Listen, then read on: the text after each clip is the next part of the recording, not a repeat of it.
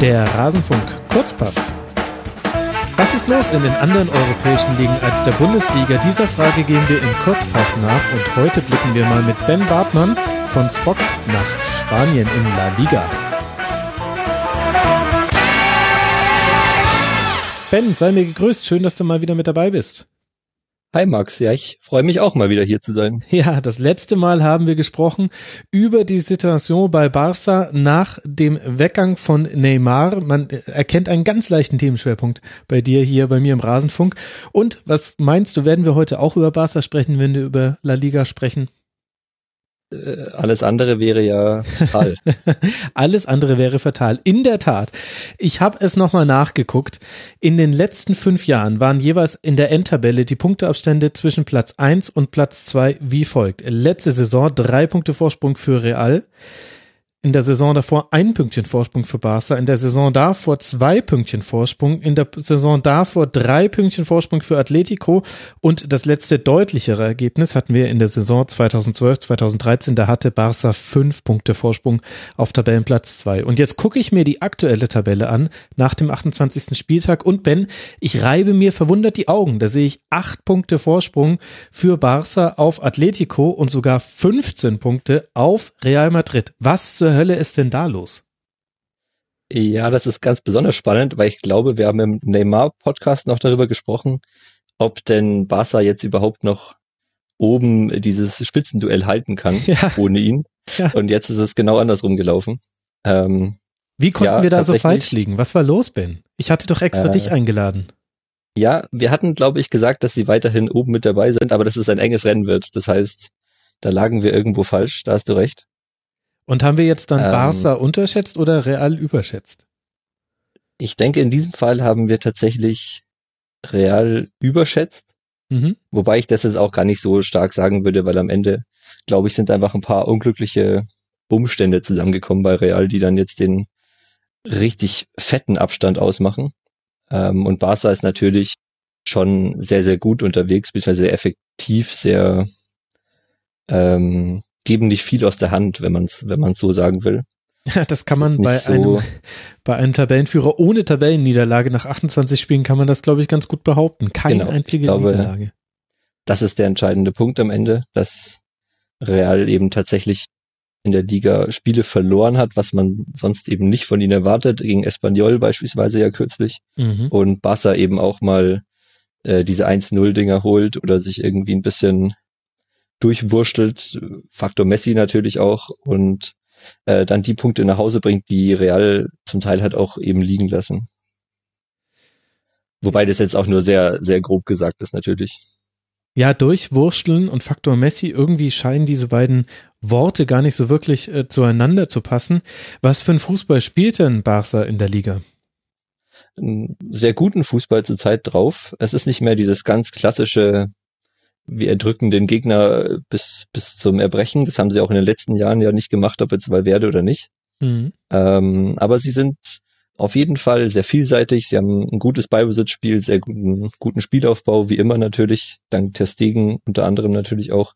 Mhm. Ähm, und kommen dann einfach auch sehr, sehr gut deswegen in diese offensiven Zonen rein, wo sie dann jetzt sowieso mit Coutinho, Dembele, Messi, Suarez, Iniesta natürlich die ganzen guten Spieler dann auch wirklich versammelt haben. Ähm, gleichzeitig hat Valverde auch irgendwie geschafft, dass wieder ein bisschen mehr eine Mannschaft draus geworden ist. Das heißt, ähm, schönes Pressing. Sie haben wirklich ähm, da zugelegt, finde ich. Mhm. Gehen äh, höher drauf, intensiver drauf, haben auch, finde ich, bessere Balleroberungen zum Teil im Mittelfeld, im, im oberen Mittelfeld sogar.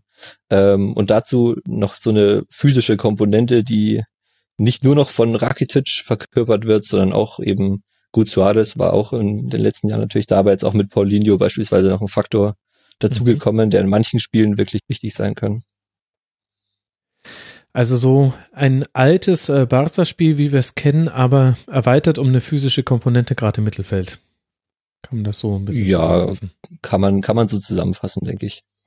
Wer sind so denn die entscheidenden Spieler, außer jetzt natürlich Lionel Messi, schon wieder 32 Tore, 16 Vorlagen, unfassbar dieser Mensch? Ja, ich glaube, zu Messi ist tatsächlich, ähm, eigentlich kann man nie genug über ihn sagen, aber inzwischen weiß halt jeder Bescheid. ähm, das heißt, wenn man ein bisschen auf den, auf den restlichen Kader guckt, Ähm, man hat mit Testegen einen sehr, sehr, sehr guten, wenn nicht den besten Aufbau-Torwart ähm, im Kader. Natürlich, das macht sehr, sehr viel aus, weil die Mannschaften in Spanien auch begriffen haben, dass sie gegen Barca mutig nach vorne gehen können zum Teil, dass es wirklich ähm, auch, auch Chancen birgt, wie nicht okay. zuletzt Aiba beispielsweise kürzlich gezeigt hat. Da ist Herrn Testegen in einer sehr, sehr wichtigen Rolle, weil er einfach ein Mann mehr ist. Dann spielt man wirklich elf gegen zehn, auch wenn die Gegner eben versuchen, da wirklich eins gegen eins auf dem Feld zu verteidigen. Gleichzeitig ähm, hat Alba auf der linken Seite eine herausragend starke Saison bis jetzt. Mhm. Gerade im Zusammenspiel mit Messi, der weiß ganz genau, was er da zu tun hat und ähm, wird von Umtiti auf der linken Seite ja aufgefangen in seine offensiven Bewegungen so ein bisschen Umtiti auch in dieser Saison ähm, in die Weltklasse vorgestoßen meiner Meinung nach. Der ist so sicher und so abgeklärt, ähm, dass ich mich manchmal frage, ob er nicht inzwischen eigentlich der wichtigere Teil ist äh, im Vergleich mit Piquet auf der ah. rechten Innenseite. Mhm. Ähm, ja, rechts ist es ein bisschen, naja, Roberto Semedo, das ist so nicht ganz ideal, glaube ich, nicht ganz so, wie sie es geplant haben, aber Roberto hat seine Rolle da eigentlich übernommen, macht das ganz gut. Dann haben wir im Mittelfeld natürlich das übliche Busquets, Iniesta, einfach immer noch absolute Topspitze. Ähm, und vorne Suarez, Messi brauchen wir auch nicht darüber reden. Jetzt eben mit den neuen Komponenten Dembele und Coutinho ist da noch mal ein bisschen mehr bisschen mehr Kreativität, bisschen mehr Zug nach vorne sicherlich auch dazugekommen. Hm. Aber das spielt sich momentan alles noch so ein bisschen ein. Also das, denke ich, muss auch noch bis zur vollen Entfaltung dauert das noch ein bisschen. Ja, gerade Dembele hat sich ja früh verletzt und so arg viele Partien jetzt noch nicht gemacht. Also elf sind hier notiert, aber davon viele gar nicht über die volle Spielzeit. Wie machen sich denn Dembele und Coutinho bisher bei Barca?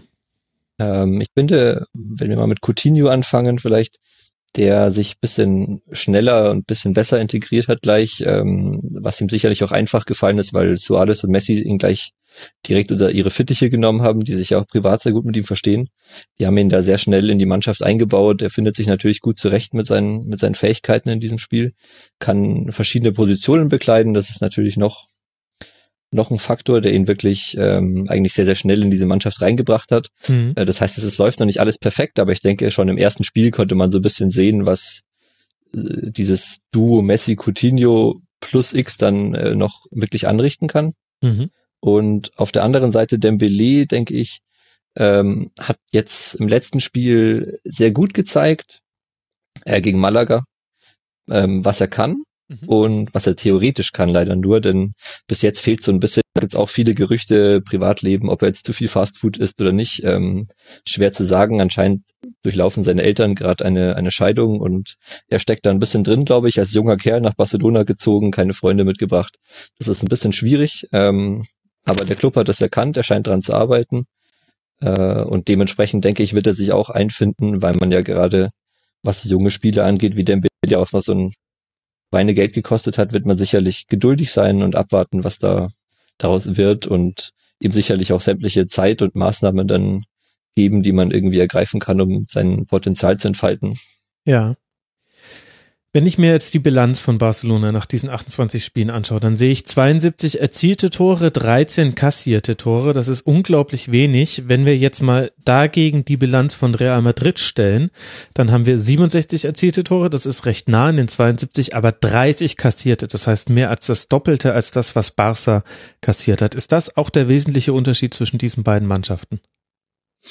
Ähm, ja, Barcelona hat auf jeden Fall eine sehr, sehr gute defensive Stabilität in diesem Jahr. Wie gesagt, Testegen, Alba, Umtiti, da ist einfach ähm, sehr viel Qualität in sehr, sehr guter Form momentan vorhanden. Mhm. Und ich glaube, die Form ist bei Real so ein bisschen die Sache, denn die haben in wichtigen Momenten echt Nackenschläge kassiert und sind ein bisschen runtergefallen von der ähm, guten Form, mit der sie in die Saison gegangen sind eigentlich. Mhm.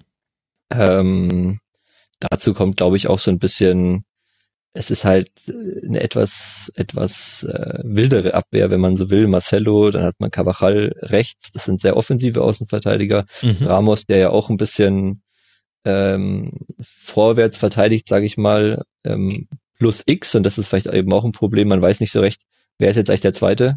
Ähm, ist es Varan, hat jetzt nicht alles gespielt. Dann hat man äh, Vallejo natürlich, der von Frankfurt zurückgekommen ist, ob der jetzt schon auf Realniveau ist, ist halt auch ein bisschen ähm, zu diskutieren. Mhm. Ich glaube aber letztendlich liegt es vor allem daran, dass man eben wirklich Verteidiger hat, die sehr gern vorwärts verteidigen, die aktiv verteidigen wollen und die muss man dann in so ein Gesamtkonzept schon irgendwie einbauen und die auch dadurch unterstützen, dass vorne ein Gegenpressing stattfindet, dass man gut umschaltet und dass man ähm, die Abwehr halt nicht alleine lässt. Und ich glaube, daran ähm, gab es auch durchaus Probleme in diesem Jahr. Ist denn Kayla Navas, also der Torhüter, auch eins dieser Probleme? Denn das ist mir aufgefallen beim Blick auf die Statistiken, dass Real Madrid pro Spiel zehn Schüsse aus eigenem Tor, lässt, Tor zulässt, Barca 10,3 Schüsse. Also da sind sie gar nicht so weit auseinander, aber die einen haben halt 13 Tore kassiert, die anderen 30. Ähm, ob Navas das das große Problem ist, weiß ich nicht unbedingt. Ich denke eigentlich auf der Linie ist er ein ordentlicher Torwart. Es ist sicher nicht dieses Spitzenniveau, das man sich bei Real auf jeder einzelnen Position wünscht, aber ich denke, er ist auf einem guten Niveau. Mhm. Ähm, er ist halt im Aufbau ein bisschen schwächer, bisschen sehr viel schwächer als Testegen vielleicht sogar.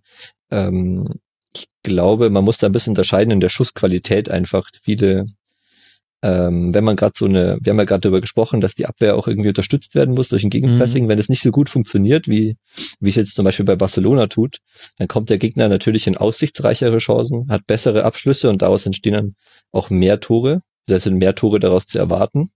Ähm, ich denke, das ist tatsächlich der große Unterschied. Ob Navas da jetzt der riesige Faktor ist, vielleicht ein kleiner, genauso wie auch andere Faktoren, aber ich denke, ich würde ihn nicht als entscheidend bezeichnen, was das angeht. Mhm. Real auch im Vergleich zu Barca acht Tore nach Standardsituationen kassiert. Barca mit nur einem, da ligaweit Spitze. Das ist sicherlich noch ein zweiter Aspekt, der mit dazukommt.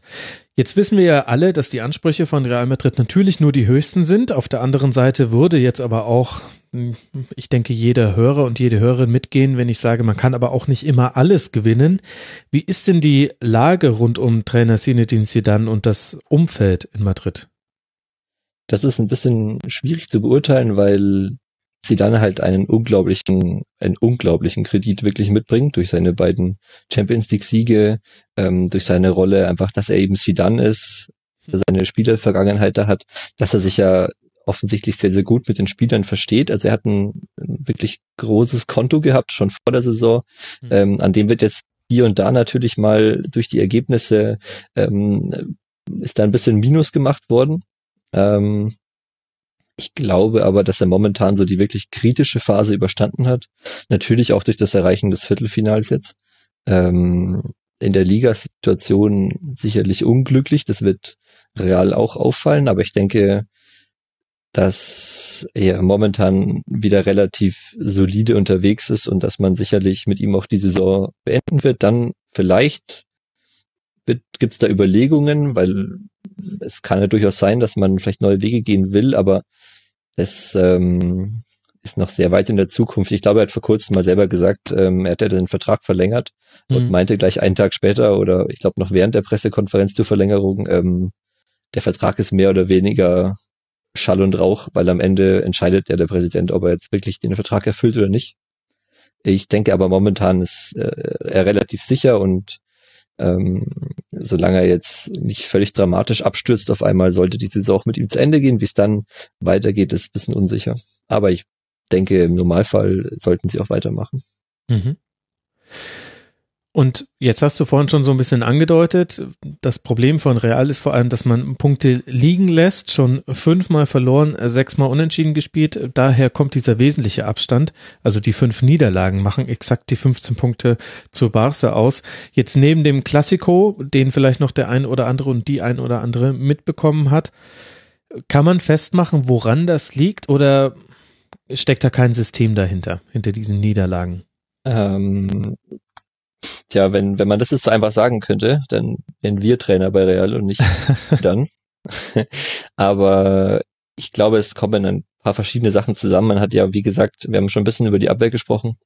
Ähm, ich denke, das ist auf jeden Fall ein Faktor, dass die Mannschaft nicht mehr so ähm, taktisch geschlossen agiert. Wir haben auch in den letzten Jahren schon, schon eine Realmannschaft gesehen, meiner Meinung nach, die sehr, sehr gut zusammengestellt war in ihren Spielertypen und in ihren, in ihren verschiedenen Rollen. Mhm. die sehr, sehr gut ausgefüllt war und von sie dann dann einfach so ein bisschen, ich will jetzt nicht sagen moderiert, weil das so ein bisschen klingt, als wäre der, der, der schaut, dass alle bei Laune bleiben. Ähm, aber er hat ein sehr, sehr gutes Grundgerüst und das muss er dann mit wenigen taktischen Mitteln ähm, anpassen. Also er muss keine großen Meisterleistungen vollbringen, sage ich mal, wie es jetzt vielleicht kleinere Mannschaften ähm, machen müssen, sondern Real konnte größtenteils sein Spiel spielen, konnte seine Qualitäten ausspielen. Und ich denke, das war sicherlich auch ein großer Faktor für den Erfolg. Mhm. Ähm, er hatte zum Beispiel mal sehr, sehr viele Leute im Spielaufbau. Also er hat einen sehr, sehr, sehr stabilen Spielaufbau mit auch enorm vielen Leuten, dafür relativ wenig Spieler nach vorne. Mhm. Das hatte man ein bisschen, ein bisschen komisch angemutet, sag ich mal, weil Real ja eigentlich mutig, mutig nach vorne spielen sollte, aber er hat dann doch ähm, ja, da sehr, sehr auf Sicherheit gebaut. Ähm, das ist auch jetzt immer noch so. Ich glaube, Real hat eine sehr, sehr große Passsicherheit ähm, oder Pass, Passquote ist sehr, sehr gut. Mhm. Ich glaube, sogar die beste Liga müsste es sein, noch mhm. vor Barcelona. 88. Ähm, gleichzeitig kriegt genau. man aber nach vorne nicht diesen, diesen letzten, letzten Punch rein, was dann vielleicht auch zurückzuführen ist auf ähm, Ronaldo, der eine bisschen andere Rolle jetzt trägt, der aus einer anderen Position zum Abschluss kommt, der nicht mehr ganz so effektiv war am Anfang der Saison in der Liga. Ähm, dazu hast du Bale, der wirklich durchhängt, du hast Benzema, der durchhängt, mhm. ähm, Isco, der irgendwie sehr wechselhaft spielt. Phasenweise ist der wirklich eine Augenweide, wenn man dazu guckt. Auf der anderen Seite hat er wirklich Spiele, wo er mal für 30 Minuten, für 40 Minuten mal wirklich abtaucht.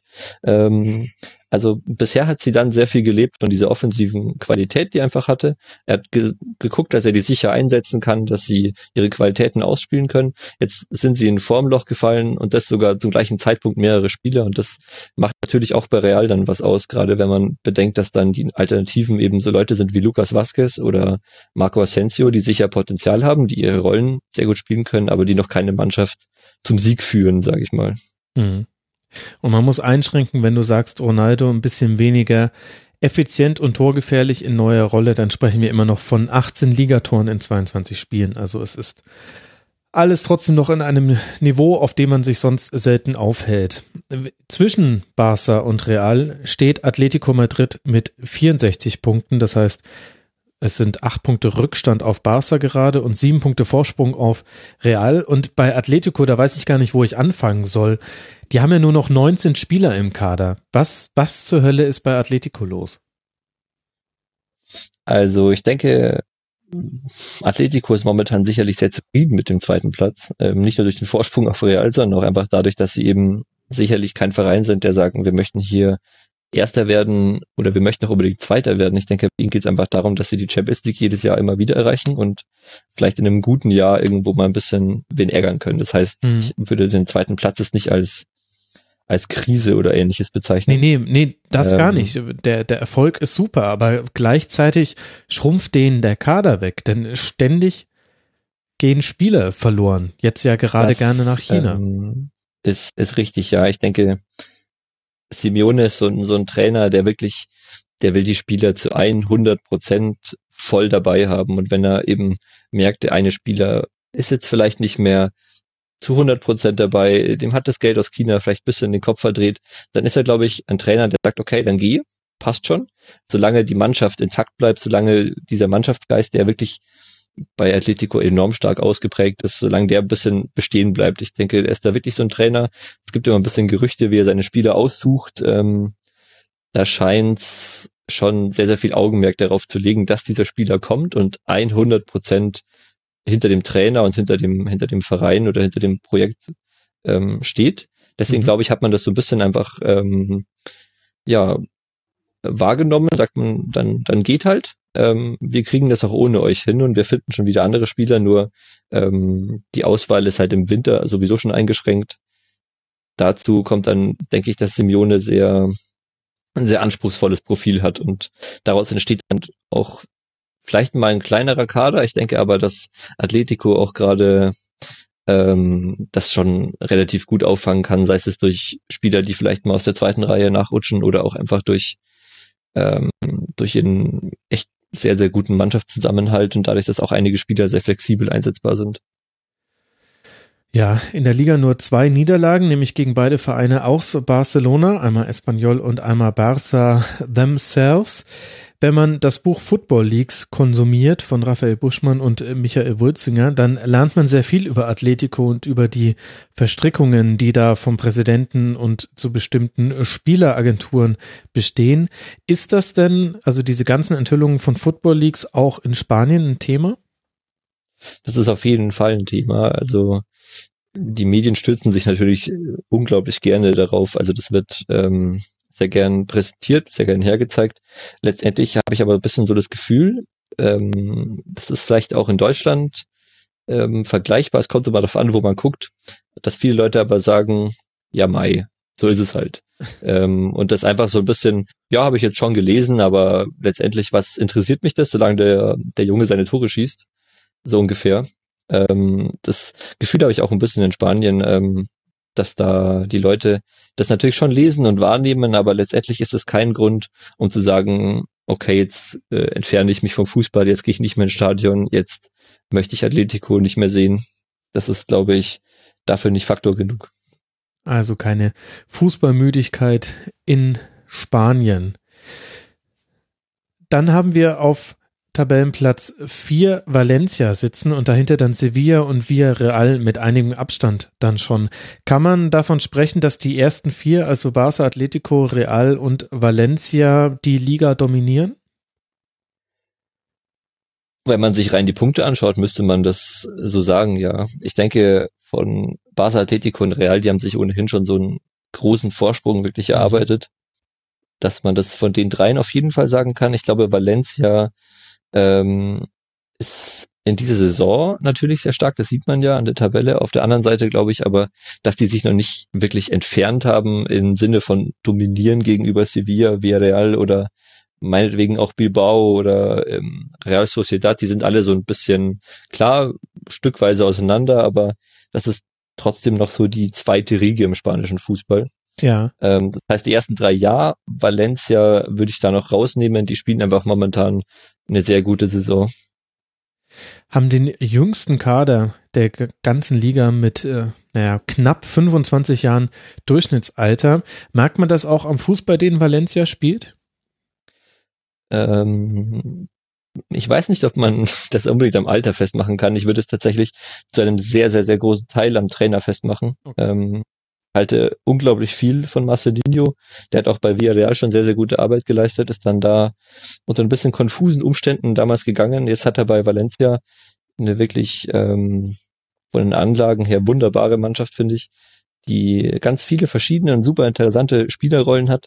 Mhm. Sehr, sehr jung, mit, mit wirklich äh, vielen interessanten Spielern mit großem Potenzial. Ähm, gleichzeitig ein bisschen kombiniert natürlich mit ein paar Jungs, die die spanische Liga oder auch die ein bisschen mehr schon sehen und gesehen haben. Also Parejo zum Beispiel ist da ja ein Beispiel, Kondogbia, denke ich, ein ganz wichtiger Mann im Mittelfeld, ähm, die ja mit 25 oder 28 dann auch schon ein bisschen drüber raus sind. Ähm, oder Rodrigo beispielsweise ist ja auch schon 27, meine ich. Mhm, genau. Ähm, das ist, glaube ich, einfach eine gute Kombination, die mit einem sehr, sehr guten Trainer ähm, wirklich ähm, was entfaltet, was, glaube ich, bisher noch nicht so gut gelungen ist, dass man aus dem Kader in dieser Konstellation so viel rausholt. Das macht der ganze Verein wirklich hervorragend. Mhm. Und sie sind sehr spielfreudig, ja, da hast du recht. Ähm, es ist wirklich schön, Valencia-Spiele anzugucken. Marcelinho ist so ein Trainer, der, der sehr viel Wert darauf legt, dass seine Jungs sich nicht nur als Mannschaft weiterentwickeln, sondern auch einzeln, dass sie ein bisschen dazulernen, dass sie ähm, sauberes Passspiel haben beispielsweise, da liegt er sehr, sehr viel Wert drauf. Er trainiert sehr viel mit, mit Rondos, mit Positionsspielen. Mhm. Ähm, das ist ein sehr, sehr interessantes Training. Da kann man sich immer ein bisschen was abgucken, wenn man da selber dran interessiert ist. Und äh, das kommt sicherlich gut an, weil die, weil die Spielertypen auch einfach zu diesem Fußball passen. Drittbester Angriff der kompletten Liga und das erklärt dann auch, wie man dann auf Tabellenplatz 4 landet. Was sind denn so Teams, wo du sagst, die hat man vielleicht jetzt auch so gar nicht auf den Schirm gehabt? Gibt es große Überraschungen in La Liga? Die gibt es auf jeden Fall. Also wir müssen auf jeden Fall sprechen über Girona, die mhm. momentan auf dem siebten Platz steht. Als Aufsteiger? Und, ähm, genau, als Aufsteiger und vor allem als absoluter Debütant. Es gab, ähm, als die erst im, in Barcelona gespielt haben, sensationelle Bilder, wie sie in diesem riesigen Stadion stehen und äh, total beeindruckt von der Atmosphäre auf diesem Rasen herumwandern und mehr oder weniger vergessen haben, dass sie eigentlich auch irgendwann wieder reingehen sollten. ähm, das war wirklich ähm, ein sehr schöner Moment, finde ich, weil der sehr gut gezeigt hat, ähm, wo die eigentlich herkommen. Ja. Ähm, dann haben wir neben Girona haben wir noch noch Aiba, die auch eine sehr sehr gute Saison spielen. Ähm, ich glaube momentan einen Platz dahinter, so auf Rang 8. Mhm. Und äh, wenn wir wollen, können wir noch Retafe reinnehmen, die dem elften Platz stehen. Mhm. Auch als Ähm, Aufsteiger. Auch als Aufsteiger, genau. Und ich glaube, dass auch alle drei Mannschaften die Mannschaften mit dem niedrigsten oder unter den niedrigsten Etats sein müssten, die Mhm. trotzdem aus ihren Möglichkeiten sehr viel machen. Und ähm, also die kann man durchaus als, als Überraschung bezeichnen, würde ich behaupten. Vor allem Girona, die jetzt natürlich eventuell sogar internationalen Fußball spielen könnten im nächsten Jahr. Ja, das ist schon äh, ziemlich irre.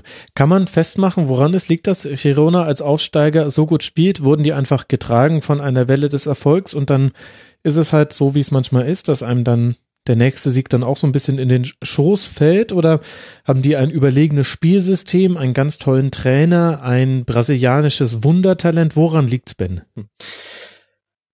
Puh, also Girona hat äh, sehr, sehr, sehr viele Leihspieler. Das ist schon mal das Erste, was man, glaube ich, ansprechen muss. Das heißt, der Erfolg ist ein bisschen auf Zeit geholt. Also ich glaube, sie haben von Manchester City, ich bin mir jetzt nicht sicher, vier oder fünf Spieler ausgeliehen. Ähm, dazu kommen Muniesa beispielsweise, auch von aus England, von Stoke City. Mhm. Also da wurde Qualität ähm, auf Zeit erstmal in den Kader geschafft. Ähm, sicherlich auch mit dem Hintergedanken Klassenerhalt, dass man den erstmal sichert, sich finanziell ein bisschen, bisschen einarbeitet in die Liga und dann vielleicht ähm, im nächsten Jahr ein paar Möglichkeiten hat. Vielleicht kann man den einen oder anderen Spieler ja gewinnen, vielleicht kann man ihn halten. Ähm, das ist sicherlich auf der einen Seite. Auf der anderen Seite ist es eine sehr disziplinierte Mannschaft, die, habe ich immer so das Gefühl, die wissen sehr genau, das ist meine Aufgabe auf dem Platz, das muss ich tun. Ähm, wirken wirklich eingespielt.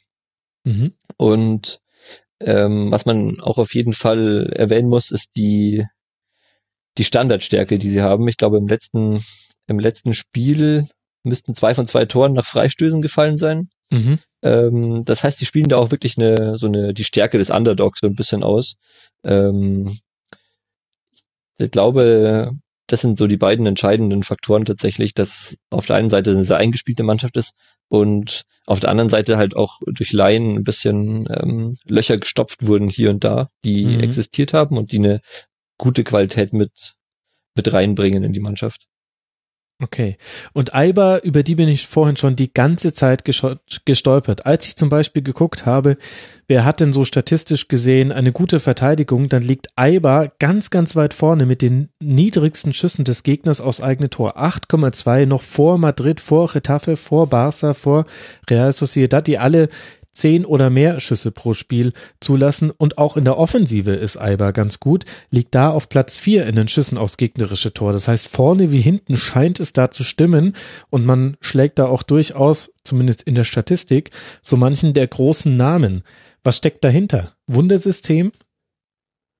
Äh, Wundersystem jetzt vielleicht nicht unbedingt. Ich glaube, auch, auch da muss man wieder einfach über einen guten Plan für die richtigen Spieler sprechen. Mhm. Ähm, das ist allgemein eine, eine Sache in Spanien, die man wirklich betonen kann, dass da sehr, sehr gute, gute Arbeit von den Trainern geleistet wird. Die haben wirklich gute Leute am Start, jetzt ähm, auch bei Aiba mit Mendilibar, nicht der größte Name, den wird man jetzt in, in Deutschland nicht, nicht sofort erkennen. Mhm. Ähm, aber die, die wissen einfach in vielen Fällen, was sie mit der Qualität, die sie da haben, anfangen können. Und ich glaube, gerade bei Aiba ist das jetzt natürlich genau wie du sagst, ähm, ist das perfekt aufgegangen eigentlich. Also ich denke, ähm, da in den Statistiken so weit oben vertreten zu sein, das sagt schon sehr, sehr viel aus über die, über die Mannschaftsqualität, nicht nur Mhm. einzeln, sondern auch äh, in dem Fall vor allem kollektiv. Also das ist wirklich ähm, eine Mannschaft, denke ich, wenn ich da jetzt elf Namen vorlese, dann sagt man Deutschland vielleicht, man hat ein oder zwei vielleicht schon gehört, Takashi Inui zum Beispiel, Mhm. kennt Ja. man ja aus der Bundesliga oder Pedro Leon, vielleicht auch noch der ein oder andere. Aber ansonsten ist es wirklich eine Mannschaft, die einem jetzt nicht direkt ins Auge springt. Aber dadurch, dass sie sehr, sehr gut das Kollektiv ähm, abliefern, ähm, sind sie momentan so weit oben. Und das ist meiner Meinung nach auch sehr viel wieder zurückzuführen auf den Trainer, der eine sehr gute Arbeit macht und übrigens nur noch bis zum Ende der Saison Vertrag hat. Also da ah. ähm, wird es auf jeden Fall interessant, ob er denn jetzt noch bleibt oder ob er denn nicht vielleicht sogar sich woanders umguckt. Und auch in dem Fall ähm, auch wieder Thema sicherlich äh, verschiedene Laien von Spielern, mhm. denn auch da ist wieder viel auf Zeit gemacht worden. Also Oriana zum Beispiel ist von Valencia ausgeliehen. Ähm, ist, äh, vielleicht auch so ein Grund, warum man dann sagt, dass Trainer, ja, mit Vertragsende, vielleicht schaue ich mich nochmal woanders um, denn hier verliere ich wirklich jedes Jahr dann eben leider meine besten, meine besten Spieler. Mhm. Ist das jetzt Zufall, dass wir viel über Mannschaften sprechen, die sich den aktuellen Erfolg äh, geliehen haben, oder ist es ein Trend in der spanischen Liga, dass man viele Leihgeschäfte macht? Hat es auch mit der finanziellen Dominanz von England zu tun? Wie kommt das? Ähm, das ist auf jeden Fall ein Thema in Spanien. Also wir sind noch nicht an diesen italienischen Niveaus angekommen, ähm, dass hier 40, 30, 40 Leihspieler irgendwo durch die Gegend wandern. Mhm. Aber ähm, wie schon gesagt, die, die Spanier machen wirklich eine gute Arbeit derzeit neben dem Platz. Mhm. Ähm, und da finde ich, gehört es auch dazu, dass man eben ein sehr gutes Scouting-System hat, wenn man schon nicht die großen Transfersummen vielleicht bezahlen kann, weil Real und Barca ja wirklich sehr dominant auftreten, was diese TV-Summen einfach angeht, die da mhm. kassiert werden, die ja in England wirklich ähm, auf einem ganz anderen Level eigentlich sind. Ähm, wenn sie auch in Spanien natürlich gestiegen sind, ähm, sind die Spanier noch nicht auf diesem Niveau und gerade die die Aufsteiger oder so Mannschaften wie Eibar, über die wir jetzt sprechen, ähm, müssen schon sich bisschen schlau auf dem Markt behaupten und da ist eine Laie natürlich immer eine gute Möglichkeit, weil sie auch einfach äh, interessante Angebote natürlich geben können. Es sind oft ähm, wird attraktiver Fußball gespielt. Man hat so ein bisschen das Gefühl, ähm, hier werden Spieler entwickelt in Spanien, die machen Fortschritte, die können auch wirklich ähm, sich präsentieren irgendwie in großen Duellen, Real, Barca, Atletico. Ähm, also ich denke, da hat man viele Argumente auf seiner Seite und deswegen sind diese Laien auch, auch wirklich beliebt, wobei das jetzt ähm, noch nicht so ausgeartet ist wie vielleicht in Italien. Ja. Und jetzt hast du vorher noch den FC Retafe angesprochen, der auch als Aufsteiger aktuell auf Platz 11 liegt mit 36 Punkten. Das sind 16 Punkte Vorsprung auf äh, die Abstiegszone. Und wenn ich mir da den Kader angucke auf transfermarkt.de, dann sehe ich eins, zwei, drei, vier, fünf Leute, die nicht aktuell in diesem Sommer gekommen sind als feste Verpflichtung oder wiederum als Leihe. Das heißt, die haben nach dem Aufstieg erstmal schön komplett im Grunde die Mannschaft ausgetauscht. Ja, das ähm, hat man anscheinend als, als wichtig angesehen. Ähm, da sind ja wirklich ähm, ganz verschiedene Typen gekommen. Also von, von Flamini zum Beispiel könnte man ja anfangen. Mhm. Ähm, über Antunisch äh, aus der Ukraine ist der ausgeliehen worden von, von Kiew. Ähm, bis hin halt zu Leuten wie Pacheco beispielsweise, der ja äh, in Spanien lange mal als eigentlich ein großes Talent galt und jetzt irgendwie ähm, sein Glück bei Getafe sucht. Mhm. Ähm, also da ist Qualität geholt worden, die sich momentan auch wieder ein bisschen auszahlt. Ähm, wobei ich immer bei Retafe so das Gefühl habe, die performen ein bisschen besser, als äh, es vielleicht am Ende wirklich sein sollte. Wobei mhm. der Abstand natürlich schon für sich spricht, da hast du recht. Wenn wir jetzt mal so allgemein auf äh, die spanische Liga gucken, du weißt ja, denke ich, auch, was man so über die Bundesliga sagt aktuell und deren Spielniveau. Wie ist denn so ein durchschnittliches spanisches Spiel? Jetzt auch mal weg von den großen Namen, von Barça, Atletico, Real. Das kann sehr, sehr unterschiedlich sein. Also es gibt wirklich ähm, Spiele, die machen unglaublich viel Spaß.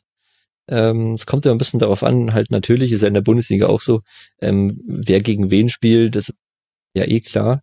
Ähm, grundsätzlich hat sich aber auch so ein bisschen so dieses Gefühl etabliert, momentan können viele Mannschaften viele andere Mannschaften ähm, schlagen. Da sind dann Barca und Atletico in dieser Saison nochmal eine Ausnahme. Real kann man ja anscheinend auch schlagen, hat sich mhm. ja in dieser Saison gezeigt. Ob das jetzt, ist jetzt mehr eine Momentaufnahme natürlich. Ähm, die drei muss man immer ein bisschen, bisschen rausnehmen, aber ansonsten ähm, sieht man da auch relativ ähm, schon eine Annäherung. Nicht so stark wie in der Bundesliga mit diesem wirklich, hier kann jeder gegen jeden gewinnen, die Bayern mal außen vor gelassen. Ähm, aber sie kommen sich näher. Und äh, das macht auch viel Attraktivität aus, finde ich eigentlich. Auch in der Bundesliga. Ähm, es ist halt einfach sind spannende Spielansetzungen. Man hat zwar nicht mehr dieses klassische Favorit und Underdog, aber man mhm. hat Mannschaften, die mehr mit ihren Mitteln versuchen zu gewinnen. Das ist sicherlich auch interessant. Ähm, ist dann aber natürlich auch wieder abhängig von der Mannschaft. Also es gibt wirklich ähm, Mannschaften, kann man sich sehr gut angucken, wie wir vorhin gesagt haben, Valencia beispielsweise, ähm, Betis beispielsweise oder auch, auch Las Palmas, die leider auf dem Abstiegsplatz stehen, von denen bin ich normalerweise wirklich angetan. Mhm. Ähm, und gleichzeitig hat man auch einfach Mannschaften wie Alba beispielsweise, die wissen halt, wie sie verteidigen, wie sie, wie sie dicht halten. Ähm, da macht es dann vielleicht nicht ganz so viel Spaß. Oder Lega, Leganes zum Beispiel auch ist so eine Mannschaft, ähm, die weiß einfach, wie verteidigt wird, macht extrem wenig Tore. Ähm, das ist dann nicht der, der Kracher des Spieltags unbedingt, wenn die irgendwo mit involviert sind. In der Bundesliga habe ich sechs Mannschaften, die mehr den Ball haben als der Gegner, durchschnittlich gesehen über alle Partien. In Spanien sind es davon neun. Jetzt hat allerdings Spanien auch noch zwei Teams mehr als die Bundesliga. Kann man da Rückschlüsse draus ziehen? Das Klischee ist, dass äh, spanische Mannschaften besser mit dem Ball umgehen können und die deshalb auch lieber haben mögen als deutsche. Puh, also ich glaube, in Spanien liegt tatsächlich ein sehr großer Fokus eben, wie wir auch gerade bei Marcelinho schon angesprochen haben, auf diesen klassischen ähm, Ballbesitz halten ähm, mhm. Spielen. Es wird, es wird, es ist eine bisschen andere Trainingsphilosophie oft. Ähm, von äh, wir üben einen Ablauf, wir üben beispielsweise einen Spielzug, wir spielen ähm, okay. durch, ähm, hin zu den Spaniern, die eher in die Richtung gehen. Wir versuchen, dass jeder Spieler so auf seiner Position weiß, welche Entscheidungen er hat, welche er treffen kann und die nötigen Mittel dafür hat. Ähm, es ist ein bisschen freier, wobei das natürlich auch wieder einfach so dahingesagt ist und jetzt nicht ähm, für jeden Trainer so zutrifft. Mhm. Das heißt, es ist ein Unterschied in der Trainingsarbeit, in der Jugendarbeit, in der, in der Philosophie sicherlich auch. Diese spanisch-niederländische Schule zum Teil ist auf jeden Fall vorhanden mit dem, den Ball wollen und mit Ball spielen. Ähm, gleichzeitig ist die spanische Liga natürlich auch sehr international, also da kommen Ausflüsse von, Einflüsse von, von außen rein. Ähm, das heißt, ich würde das jetzt nicht so pauschalisieren. Ich glaube aber, dass die Tendenz schon eher dazu geht, dass man ähm, versucht auch in Ballbesitz etwas anrichten zu können, was mhm. jetzt im Vergleich zur Bundesliga, wo man ja gerne sagt, das ist die neue Pressingliga, ähm, ja, neu. Schon Unterschied darstellt, ja. Ja, ja.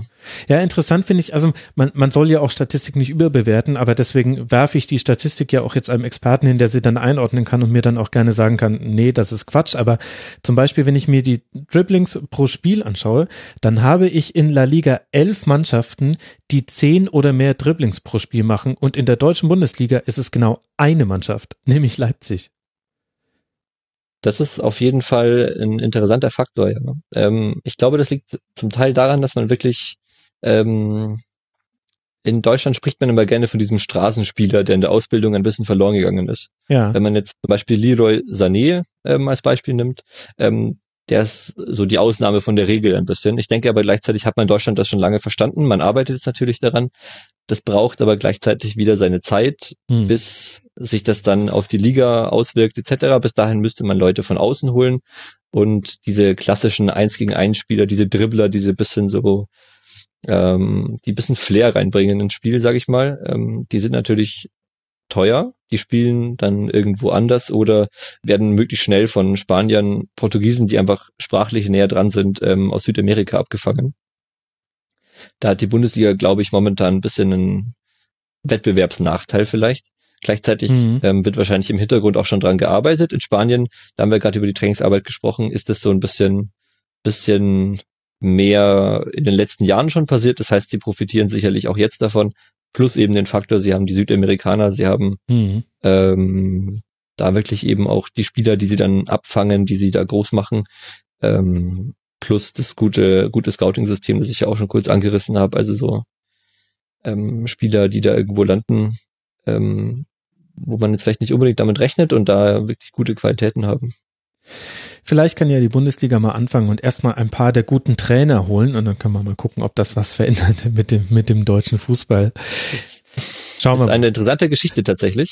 ähm, ich habe mich gerade hier auf, auf Las Palmas gedrückt, wo ich gerade die Statistiken angeguckt habe, die die drittmeisten Dribblings haben. Genau. Ähm, ich habe ja schon gesagt, ich bin so ein bisschen ein Fan von denen, was an, unter anderem am Trainer liegt. Man muss es dazu sagen, sie haben die letzten Spiele nicht gewonnen. Ähm, drei verloren, drei unentschieden sind es hier, die letzten sechs.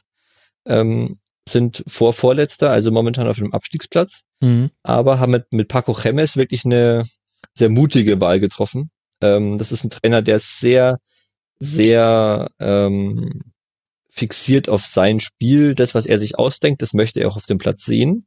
Ähm, Paco Chemes ist quasi Spanisch für Roger Schmidt. Äh, ja. Von der ja, Fixierung man, aufs eigene Genau, von der, von der Fixierung her, ja. ähm, also er hat wirklich einen sehr, sehr großen Fokus auf gutes Ballbesitzspiel, auf ein schönes Positionsspiel, dass es wirklich als Mannschaft sehr gut zusammen funktioniert, ist so sein, sein absolutes Oberziel. Mhm. Ähm, und frag mich immer so, gibt es denn eine Mannschaft in der Bundesliga, die so eine mutige Entscheidung im Abstiegskampf treffen würde? Wenn ich mir jetzt ansehe, wir haben Labadia bei Wolfsburg, wir haben äh, beispielsweise Martin Schmidt äh, hatten wir ja davor bei Wolfsburg oder bei Mainz, je nachdem, welche Saison jetzt man anguckt. Dann äh, Ich würde Flo Kofeld bei, äh, bei Bremen Hamburg, vielleicht in den genau. Ring werfen. Kofeld ist genau dieses Ding und jetzt gucken wir uns mal an, wo Bremen in der Tabelle steht und wo Mannschaften wie der HSV ähm, oder Wolfsburg sich eben befinden, trotz einer, denke ich, vergleichbaren, wenn nicht sogar besseren Kaderqualität. Ja, interessante Einblicke waren das aus La Liga. Vielen Dank dir, Ben. Ich, äh, das hat mir großen Spaß gemacht. Das äh, hat mir auch äh, einiges beigebracht über La Liga, muss ich sagen. Das war Ben Bartmann von Spox. Vielen Dank dir, dass du Zeit genommen hast, mal wieder für den Rasenfunk. Gerne, hat auch mir sehr viel Spaß gemacht. Das freut mich sehr. Liebe Hörerinnen und Hörer, es gibt diese Woche noch viel zu hören vom Rasenfunk. Es wird unter anderem Ende der Woche noch ein Kurzpasser rauskommen. Die aktuelle Schlusskonferenz habt ihr ja vielleicht sogar schon gehört.